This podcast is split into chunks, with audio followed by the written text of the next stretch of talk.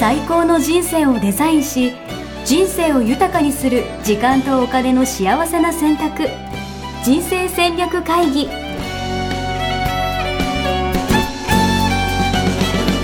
この番組は将来の仕事やお金人生にもやもやと不安を抱えている皆さんに元資産運用のプロキャリアとお金の戦略を同時に考える人生デザインコンサルタントの高頃もさあやが過去5年間延べ1700人の人生を望む形で豊かにしてきたメソッドを時間とお金の選択という切り口からお伝えしてまいります皆さんおはようございます。おはようございます。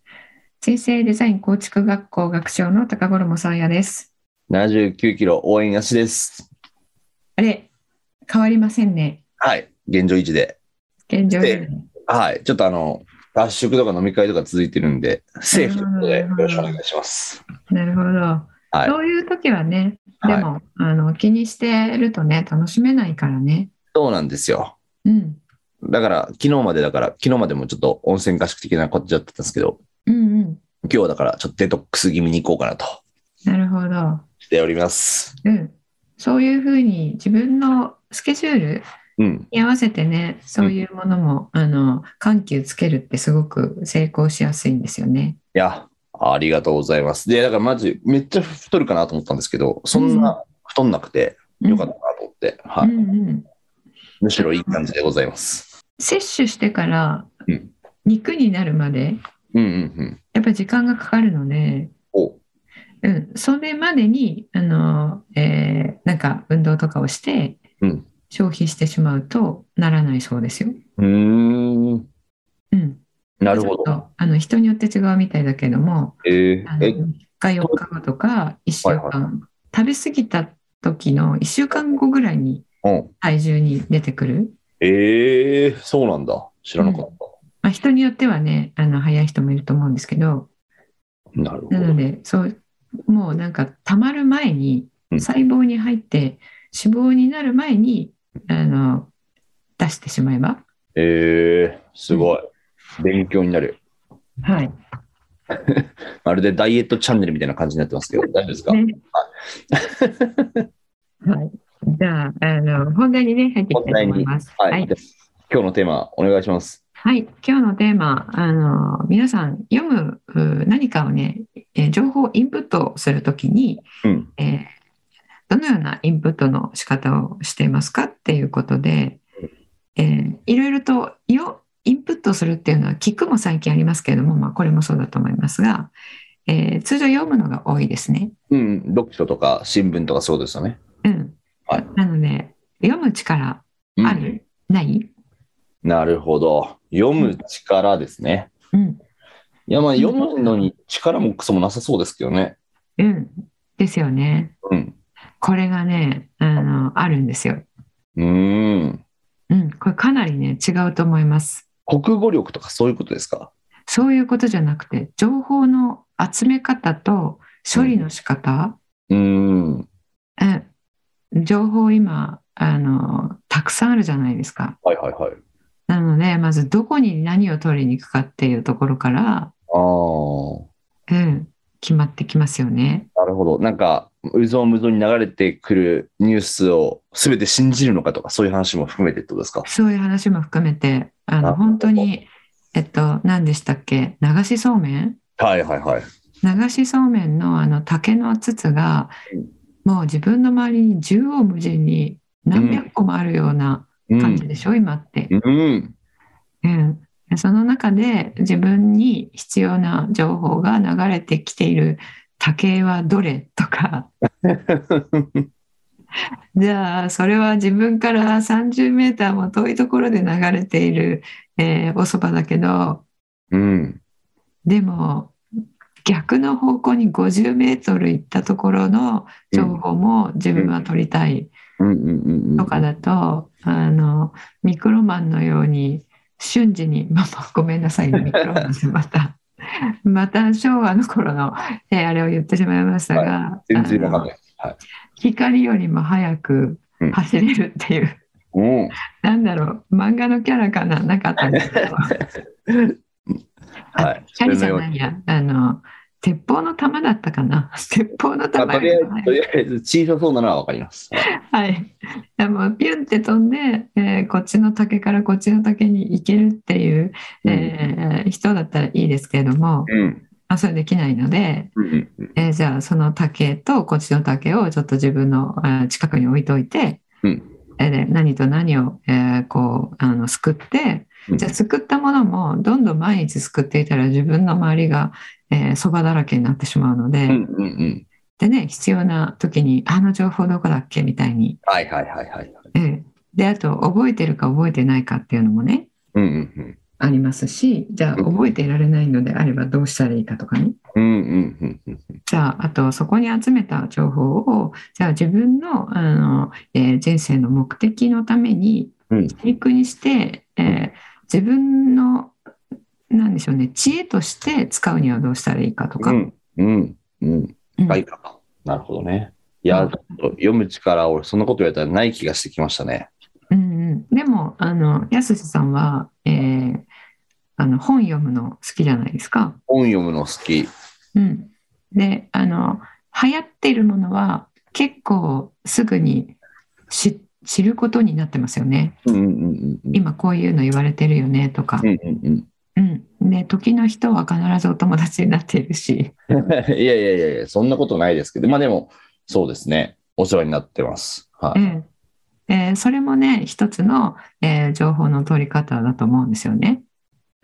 なるほどお医者ね。さんなりの、うん、で普通の人はあのあの著名な人とお友達になるっていうそういうスキルは、まあ、私も含めてないのでじゃあ情報をどうやって、えー取って活用するかっていうことですね。すごい大切なテーマの気がしてきました。うん、これあの力っていうのはつまりはあのやり方知ってるかっていううえーん。ことと、うんそれがスキルとして身についてるかっていうだけの話なので、うんうん、知ってしまえばあのみんなにみんなができることだと思うんですよねうん。う。んうんうんはい、で私は私なりに自分でやってることはあるんですけれども、はいそれあの情報の取り方として、えっと、いつかまとめたりとか、うんえー講座にしたりしたいなと思っていたところうん。なんとそれを本にもう出してくれた人がいます。おお、本になってるんですか。そううんで、えっと、今まであまりこの著者さんとしてはあの有名な方ではなくてあのツイッターではね非常に、えー多分もう70万ぐらいフォロワーさんがいらっしゃるんですけどもあでも2006年にもブロガーアワードなんかを取ってるっていうことなのでブロガーさんとしてはもう2006年ぐらいから有名だったんですかね。すごい。うん、あの佐々木俊直さんと言います。佐々木さん、はい。うんえーでその方が、えー、と2022年今年の2月に、うんえー出された本でうん「えー読む力うん最新スキル大全」読む力最新スキル大全。うんっていうねあの、えー真っ白に、えー黒い字でうんかなりこう今にしてはシンプルな、えーこう表紙ではいはいはい。出す出されてるんですけれども、えーまあ副題に、えー脳が超スピード化ししかもクリエイティブに動き出す現代美を集中できないを知力に変えるっていうねなんともアピーリングな副いや題、いいですね。はキャい。ッチーですよね。はなっていて、えっと、佐々木氏の仕事場を大公開って言ってね、はい仕事をされているお部屋あでうんデスクに向かっている姿がね写真で一番最初に載っているっていううんうんで本棚を一段ずつ写真で紹介されていて、うんあのあんまりない本だなと思います。うん。うーん、なるほど。うん、で1日400記事に目を通す方法なんてねえありー、ましてで私もあの、えーアナリストの時代とかは、えーもう1日に、えー400うー400まではいってないですかねえーでも200はあの固く200は、えー読んでたのであのそれはそれなりに、えーやり方が、えー自分でこう開発したものがあったんですけども、えー彼もねその自分でやっているものを紹介してくれているんですね。今回は、えーその中から、えーちょっと、えー私の知見も含めて、えーポイントをね3つお伝えしたいと思います。ですね。よろしくお願いします。はい。まず、えっと、一つ目のポイントですね。えー落とし穴を見極めて読むべきものを選別するっていう、えーことが第一章に書いてあるんですけども、はいまあ情報源をふるいにかけるって、えー副題がついています。うん。情報源さっき言った、えー自分にとって必要なものと不必要なものと分けるっていうことですよね。いやー、ふるいにかけたいけど、でも、なん、なんて言うんだろうな。でもやっぱ、ツイッターとか SNS とかで流れてくるやつを見ちゃうので、うんなんだろうな。で、一回見たら、き結構、なんか同じメディアからまたさらに流れてきたりとかするじゃないですか。うんうんだから気づかぬうちに偏りがでできてるんだろうな、みたいな、うんうんそんなイメージはありますね。うんもう本当に、えーその通りえーだと思います。すごい確信をついて、えーくれてると思うんですけどうん、あの今の SNS って全部アルゴリズムが入っているじゃないですか。うんうんでやっぱり自分が読んであの最後まで読んだものとかあのいいねつけたものとか、えーまあ、閲覧時間が長いものとかうん。うんそれと類似したものをあの選んで、えー自分の、えーフィードに送ってきてくれるんですよね。なのでみんなが同じものを見ているかっていうと決してそうではなくて自分用にもう選別されたものが SNS で流れてきてるんですよね。そうするとあの自分の、えー信じているものを、えーカバーするような情報だけが流れてくる。なので自分としてああそうだよねそうだよねやっぱりそうだよねってことであのどんどんどんどん、えー自分が信じている、えー情報を、まあ、バックアップするような、えー情報があの、えー世界各国に流れてきているんだと思ってあやっぱり自分の思ったこと正しかったってなっていくんですよね。なるほど。うん、でそれはねすごい注意したいえーなと思います。うんうんうん。うん、特に SNS 中心に、えー情報を取っている、えー方はそれいつも念頭に置いた方がいいですよね。だから自分の周りの人が、自分がいいねという、思うこと は、うん難しいな。自分がいいねとか押してる人たちの情報がより集まるようになってきてるから、そうそうそう。なもう反対意見とかが分かんなくなるとか、そうそもそも目に映らなくなる、入入ってこなくなって入っる。てこなくなる、うん、自分のスマホに流れてこなくなるんですようね。んうんうん。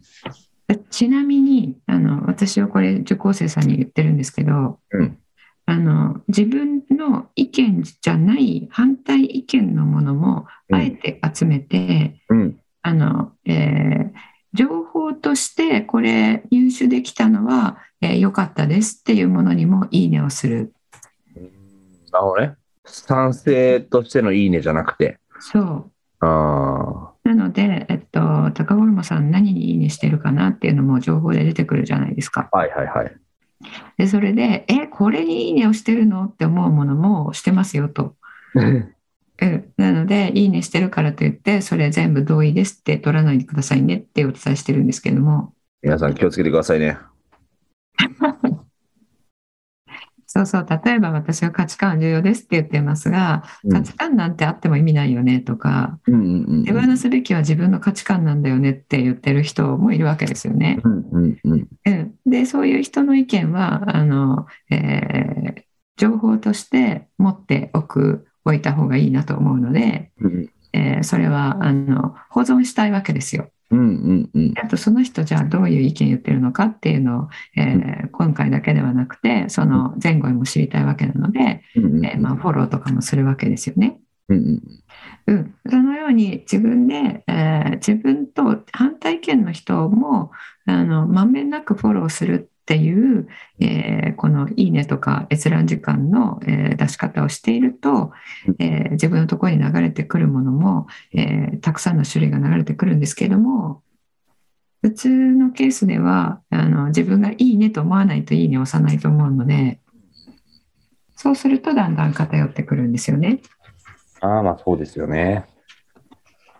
もう、これ、どうすればいいとかっていうのはもう、反対意見にもいいねを押すとかそういう話ですか、じゃ結論的には。うん、そうですね。いいね。ででもね、あの、これ、言うはやすし、するのは形で、はい。あの、いや、それ違うだろうって思った時に、いいねってやっぱ人間って押せないんですよね。わかる。全然押さん押す気がしないもん。ですよね。はいなので、いいね押さなくてもいいので、あの、保存おう保存であれば、あの、いいねほど拒否反応が出ないと思うので、うん。あの、保存できるっていう機能あるじゃないですか、何でも。まあ、インスタもね、フェイスブックもありますよね。はえい。えあれで保存しておいて、えーであのその類の、えー情報の分野、うん。えーのことをまとめる時とか整理する時とかに、えー、とそれをベースに、えー、と反対のこと言ってる人いるかなって、えーもう少し調査をする時に使うっていう感じ、えーなるほどね。そんなことやってるんだ。すごい。そうんんなことやってますねそうしないともうすっごい偏る。うんうんうん。あとはね、えっと、近しい人がいらしたら、うんあの友達の、えっと、例えばツイッターだったらツイッタうんーの,、あの自分のタイムラインに流れてくる情報を見せ合いっこしてみたらいいと思うんですね。え全然違うものが流れてきているはず。ー、えー、ちょっと恥ずかしいですね。なんか それタイムラインの見せ合いっ子ってなんか恥ずかしいな。はいそう YouTube とかもね自分が見たものの,、はいはあい。の情報によっておすすめに出てくるもの違うじゃないですか。特にね、チャンネル登録何してるかとかね、分かっちゃうからね、うん、そうそう恥ずかしいですね。はそう、それをね、あの、見せ合いっこすると、いかに違うかがね、わかると思います。い。なるほどな。TikTok とか、もう全然違うって言いま言ってました、なんか。うん。うん、なるほどな。 TikTok も全然違いますね。すごい。うん。女の子が踊ってるやつばっか見てる場合じゃないですね。そうそうそうそうそう。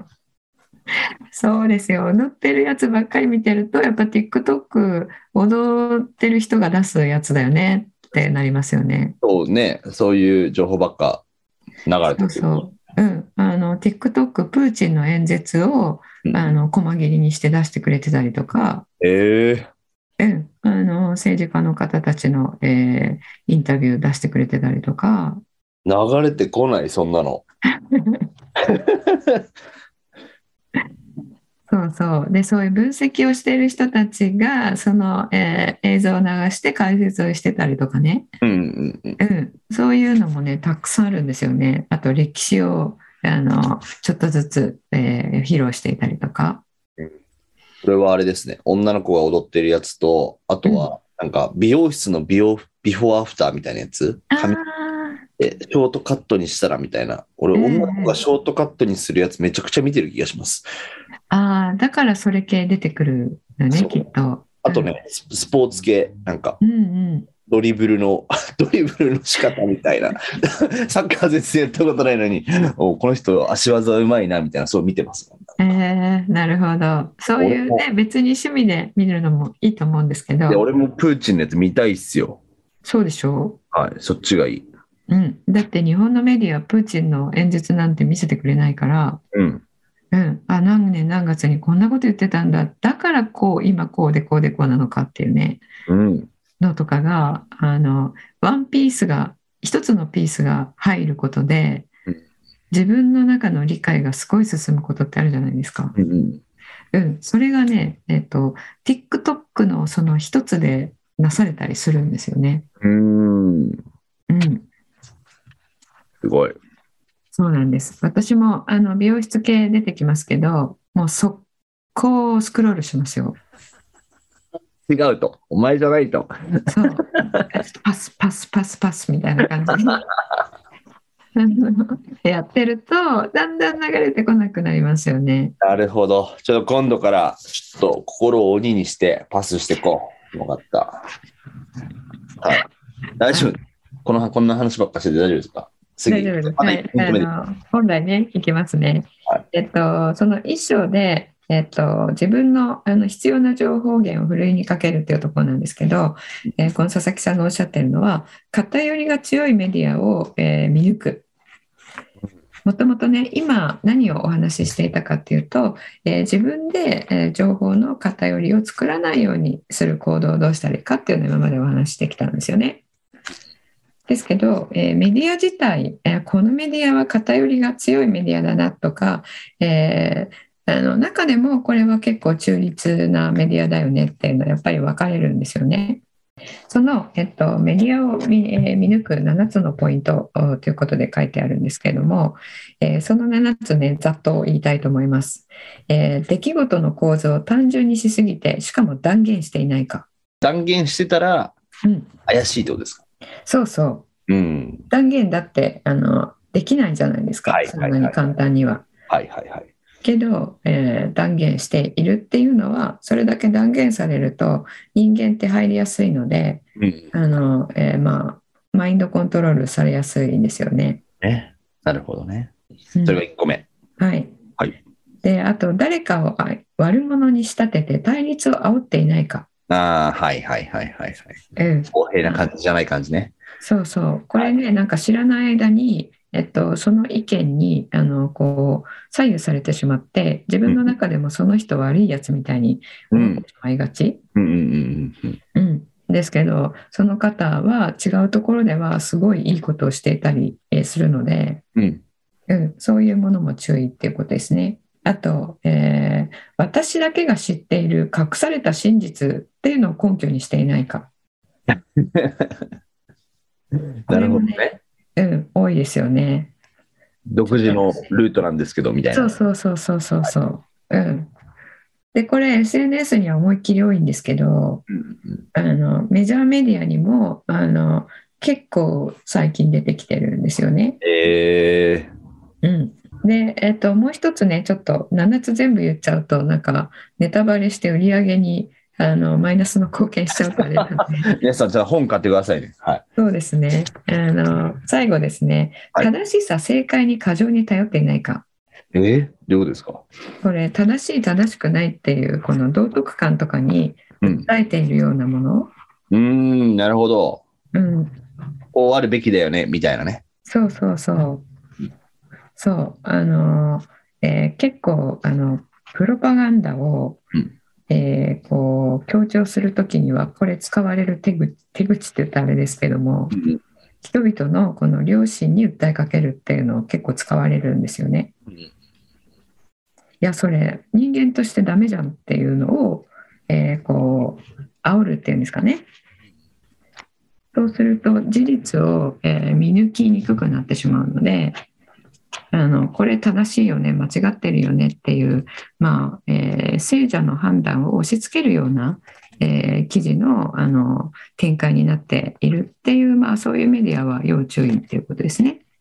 あともう一つあの彼が注意してくださいって言ってることなんですけれども、はいまあ、今ね、えっと、この2年間コロナの騒動とかありましたが、うんえーその時に専門家の人の言っていうのよく出てきてたじゃないですか。うんうんうん、で特に専門家の人は SNS であの、えー個人的に発信もしていたりすると、えーすごくたくさんの人にフォローされて、えーまあ、この人専門家だからっていうことでねあの信頼されますよねうん。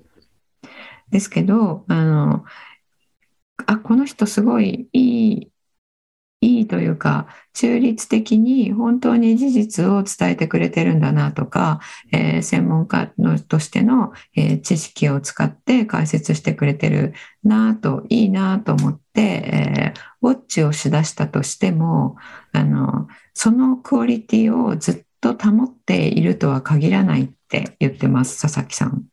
その時信頼できたとしてもっていうことですかそうそう一はいはい回信頼できるなって思っても、うんあのクオリティが変わってくると。うんうんうんうんうん。でそれどういう時かというとうんあの無名だったのにいきなり有名になっちゃったりとかうんうんうんうんしたら変わってくるんですって。うん。忙しくなったりとかそういうことですかああの人気をこう気にするようになったりああ、人の目をね。そうそうあと、はいあのやっぱり「いいね」がつくうん。記事とそうではない記事とだんだん分かってくるじゃないですか。うんうんうんそうしたらこういうことを言うとあの共感もらえるよねっていうので、うん。確かに。うん、やっぱそういうところに流され始めるんですよね。なるほどね。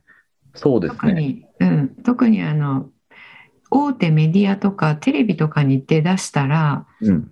あの結構要注意なんだそうですね。うんうんうんうんうん。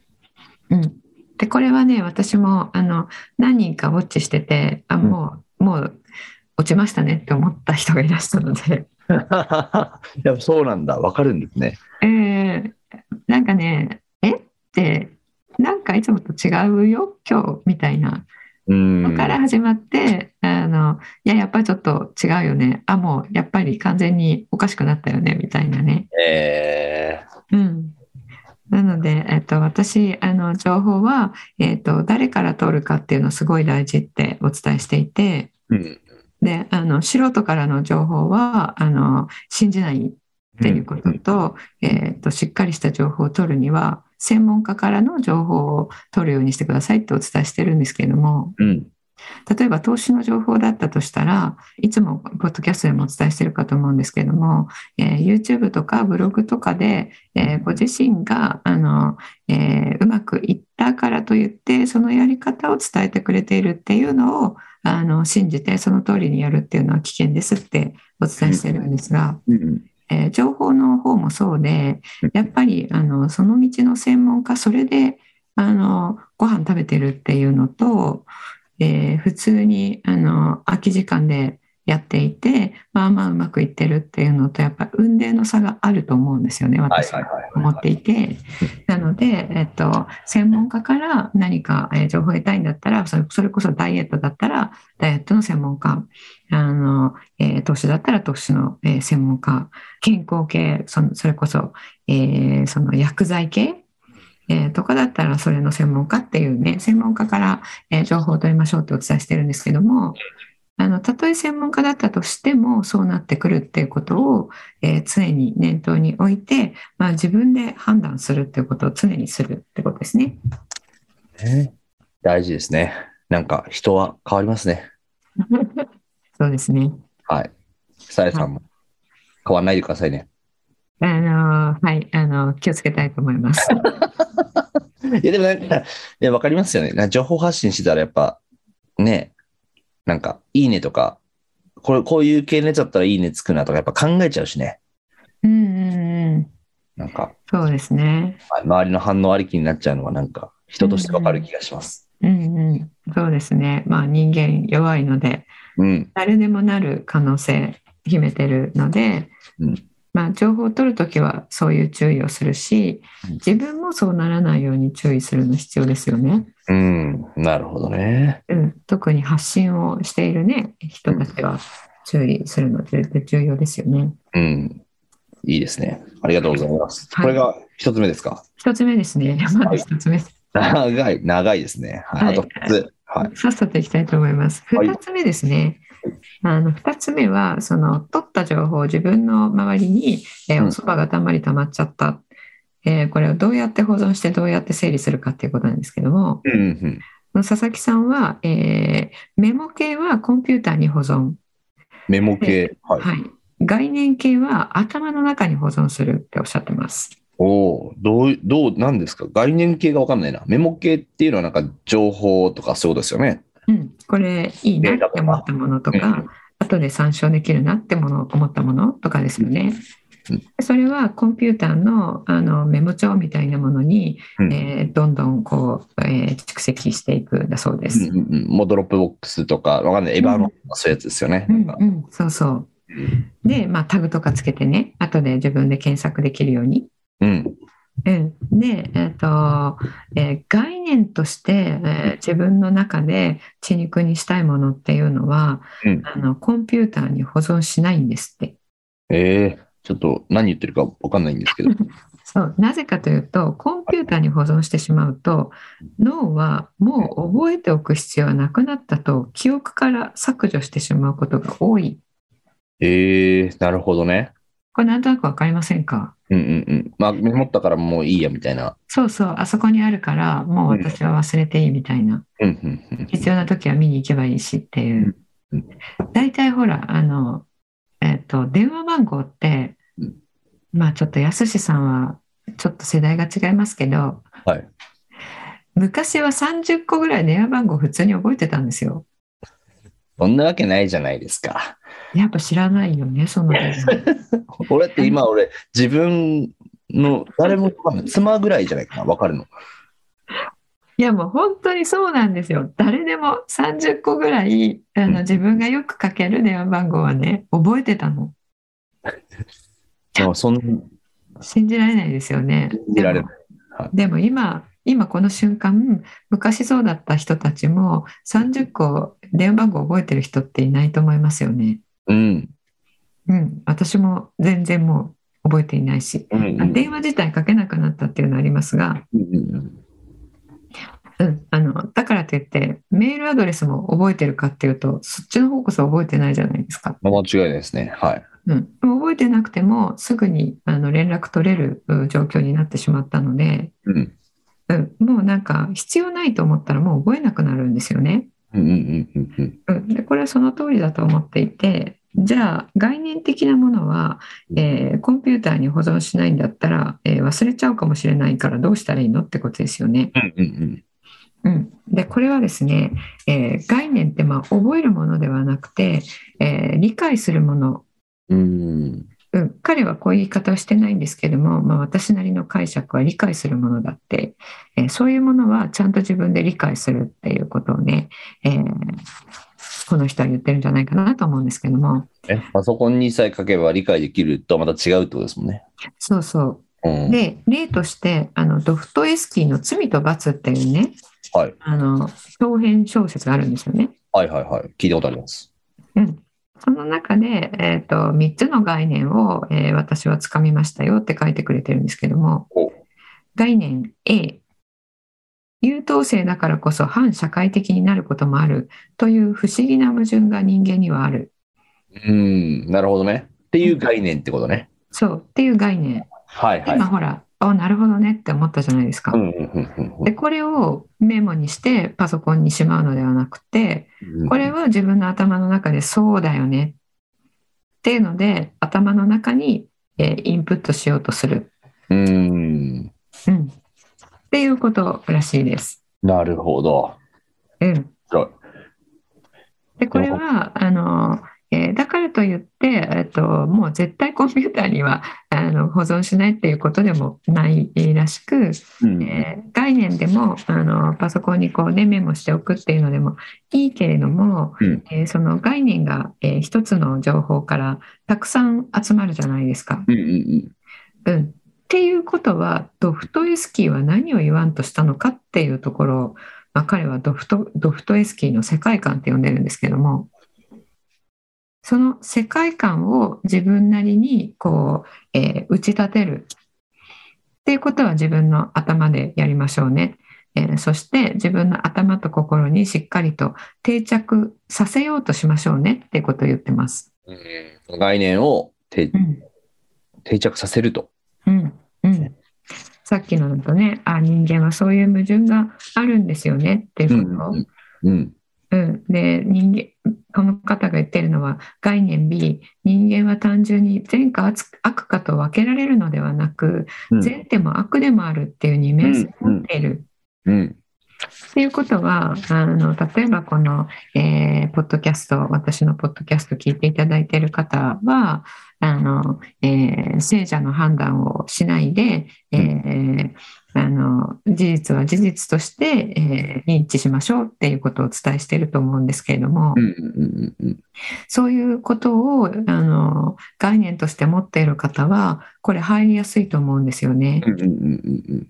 ああそうだよねだからドクトエスキーはそういう人間の、えー一面をこう書き出した、うんうんうん、人間は常に善と悪両方あって、うん。えー両方の間を揺れ動くものなんだなっていうそういうのをこの小説は言おうとしてるんだなっていうのは頭に刻もうとする。うんうんうんうんうん。うん、そうすると3つ目のポイントになるんですけど、はいこれ忘れてもよくてほう。忘れたとしてもうんあの一回やっぱり覚えようとしたことって、うんあのえー反記憶というところに、えーうん記憶されるんですよ、うんうんうん。暗記憶。うん。彼はそのようには言っていないんですけれども、うんこれドクター・ディマティーに教わったことなんですが、うん。えー私たちはたくさんの情報を目にしたり聞いたりしているけれどもうん。あの全部を認知するわけではないんですよね。うん。うん。で認知もせずにスルーしちゃってるものってあるじゃないですかうん。うん。うん。うん。いわゆる気がついていないもの、うんそれも反記憶というところに記憶されているんですって。ええ。で認知すらもしていないのでうん。記憶されてるっていうことすら気づいてないわけなんですけど、うん。うん。うん。それ思い出そうとすると思い出せるしうん。必要な時にはその概念があうんの自分の、えー判断とか決断とかに影響を与えるってことがあるんですよね。うん。うん。うん。っていうことは一回それ入れておけばうんあの忘れちゃったらどうしようって恐怖を覚える必要はないっていうことなんでるすほど。ね。うんうん、で彼はこれを無意識の領域の小人さんたちって呼んでる、 あ、なるほど。あでも分かりやすいかもしれないね。うん、小人さんたちが出てきてあの、えー一回入れた概念とかを必要な時に、えーピョコンって取り出してくれるみたいな。うーん。うん、そうなんだ。小人が増えていく感じなんだね、じゃあ。そうそうそううん。うん、でこの小人さんたちの働きによって、まあ、概念と概念を結びつけて、えー違う概念が入ってきた時に、まあ、なんかアイデアがふっと舞い降りてくるっていうねええ。言い方をしてるんですけどうんこれっていわゆるインスピレーションっていうやつですよね。確かに、確かに。うん、なので忘れてもわ健在意識で忘れちゃってるなと思ったとしても、うんその無意識の小人さんたちがいるので。うん。必要な時にアイデアとして舞い降りてくると。うん。これすごくエンカレッジングじゃないですか。あの、いや、なんかその概念とかもちゃんとメモして覚えておかなきゃいけないみたいなイメージがあったので、うん、それがでは積み重なってるってことですよね、その無意う識にん、うん、そう。実は自分の中にしっかり入っている。うんうんうん。うん。で、このやっぱり、あの、知識を増やすっていうことよりも、うん。これからってこの舞い降りてくるっていう、ここの、うん。えーえーっと、スキルって言ったらちょっと語弊があるのかもしれないですけど、うんうんうんうん。ここの技術、やっぱ好きですね。うんうんクオリティを高めていくのがね、これから必要なんじゃないかと思ってるんですよ。うん。うん。この、いかに小人を増やして舞い降り出せるかってことですそうそうそうそう。ね。うんうんそう。特に、えっ、と、経営者とかリーダーとか、そういう形の人たちは、あの最近よく、えー引き合いに出す、えーこの間もあの、えー語らせていただきましたが、えーティール化ですよね。はいはいはい。自己組織化をやろうと思ったらあの経営者の役割は、えーこのインスピレーションを受け取ることだっていう、うんうんえーうん、フレデリック・ラ・ルーさんという方が言ってるんですけども、うんあのあこういう時にはこっちに行く方がいいよねとかうん。チャンスが来た時にこれは取るやつとかこれは取らないやつとかはいはい。あこういうことやってみようとか、うん経営者の仕事はそれだけでいいってうんう言ってんるんですよ。うん。でもそれだけでいいって言われるっていうことはそれはみんながうんなるほどって思えるものをこう舞い降りさせたいじゃないですか。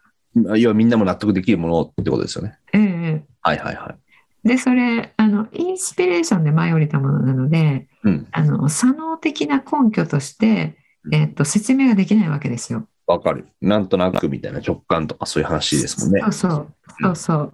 なのであじゃあこの人がそう言うんならっていうのでみんなついてくるっていうことですからう。んうんあの言語として説得できないわけなので、うんなのでこの人のそのインスピレーションに、えー従ってれば間違いないなっていうことをみんなが思う必要があるある程度。うん。うんうんうんうん。うんということはこれをあの、えーある程度のあーなんか、えー正確性を持ってこう、えー受け取れる受け止められる受け止められるあの、えー存在である必要があるんですよね。うんうんうん。この人の言うことだったら、まあ、なんだろうなそうそうそうなんだろうな、みたいなね。そうそう。うんうんで、いつかお伝えしたと思うんですけども、あの、インスピレーションといっても、衝動だったりとか、うんうあんの本能だったりとか、うんっていうことは衝動っていうのはあの、えー楽しみ楽しみを求める欲求なわけですよね、うんうん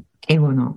うんで本能っていうのは、えー痛みから逃げたいっていう、まあ、動物的本能なわけですよ。うんうんでそれらをインスピレーションと間違うような、えー精神性の人だとあのお食べ物がある行くぞみたいな感じになってしまってうんうんうん全然長期的にはそれ言っちゃダメでしょ言っちゃダメだったやつでしょみたいになってしまうんですよね。うんうんうん、なのでその、えー精神性の高さみたいなものも、えーあの器として、えー重要なんですけれどもその、えー一端を担うのがこの概念とかを、えーたくさん入れておいて、えーそれらを、まあ、必要な時にガラガラガチャンと、えーガラガラを回してポンと一個出てくるみたいなうんえーことを、えー正確にえーできるように、えーなっている人だとあこの人のあーこの直感っていうのは信じていいやつですねっていうことで、えーみんなが、あのー信用して、えー動いてくれるようになるみたいな。なるほどね。いかに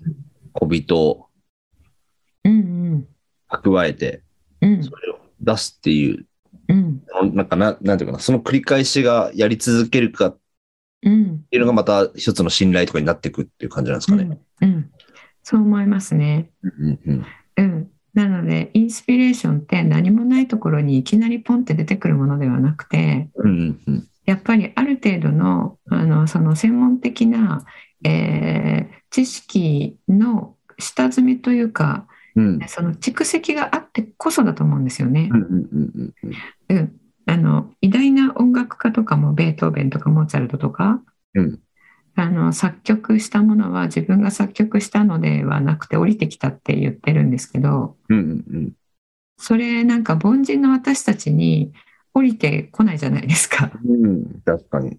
うん、なんか空で鳴ってたと言っても、うんその専門性があってその良さを分かって鳴っていたものはあここはこういうやつここはこういうやつっていうのを分かるその見識眼があるからこそそれを受け取れるわけですよね。うんうんうんうんううんん、まあそういううん受け取れる準備ができている人のところにこのインスピレーションって降りてくるというか準備ができて受け取れると思うんでそういう意味ではその、えーパソコンに入れてメモとして知識として保存するものと、えーまあ、この方が概念と呼んでいいるもので自分の中に、えー入れておくものと、えー分けるっていうのはねあのこの方は、えーメモと概念っていう言い方をしていますけれども、えー私はこれ解釈させていただくと、えーこの、えー知識として入れたいものと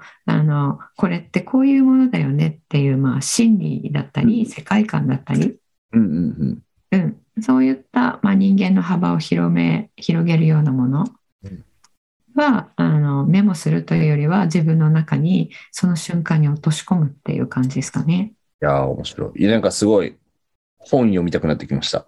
うんうん。ね、はい。外で小人を増やした小い。人をね、小人を増やしたくなってきましたよね。はい。うん。やっぱりインスピレーションよく受け取る人ってすごいよく受け取ってるじゃないですか。うんうんうんうんうん。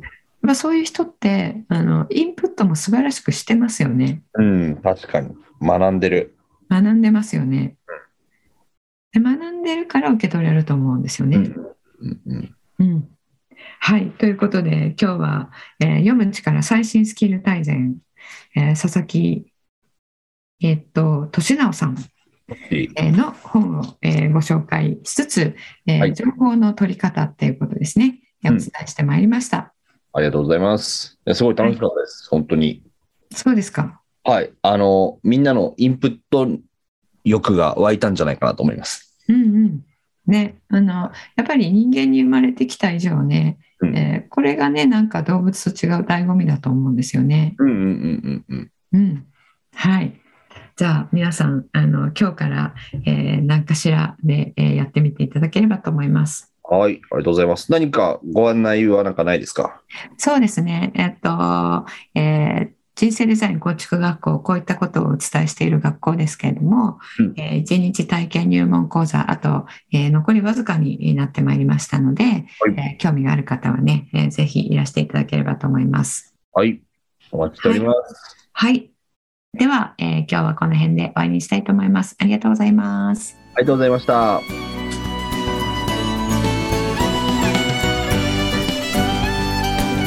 人生デザイン構築学校では通年募集を開始しました1日入門講座説明会こちらにご参加いただくと、えー学校でどのような授業を受けることができるのか体験をすることができますそしてカリキュラムはどのようなものなのか、えー中に入っている方はどのような人がいるのか、えーさらに卒業後の人生はどのような人生が待っているのかそういったことを体験学習そして説明を聞いていただくことができます毎月2回ないし3回開催しますので、えーこれまで半年または1年待っていただいていた方もぜひ直近の入門講座説明会にご参加いただければと思います、えー特典もご用意しています、えーこちらで皆さんとえーお会いできることをえー楽しみにしております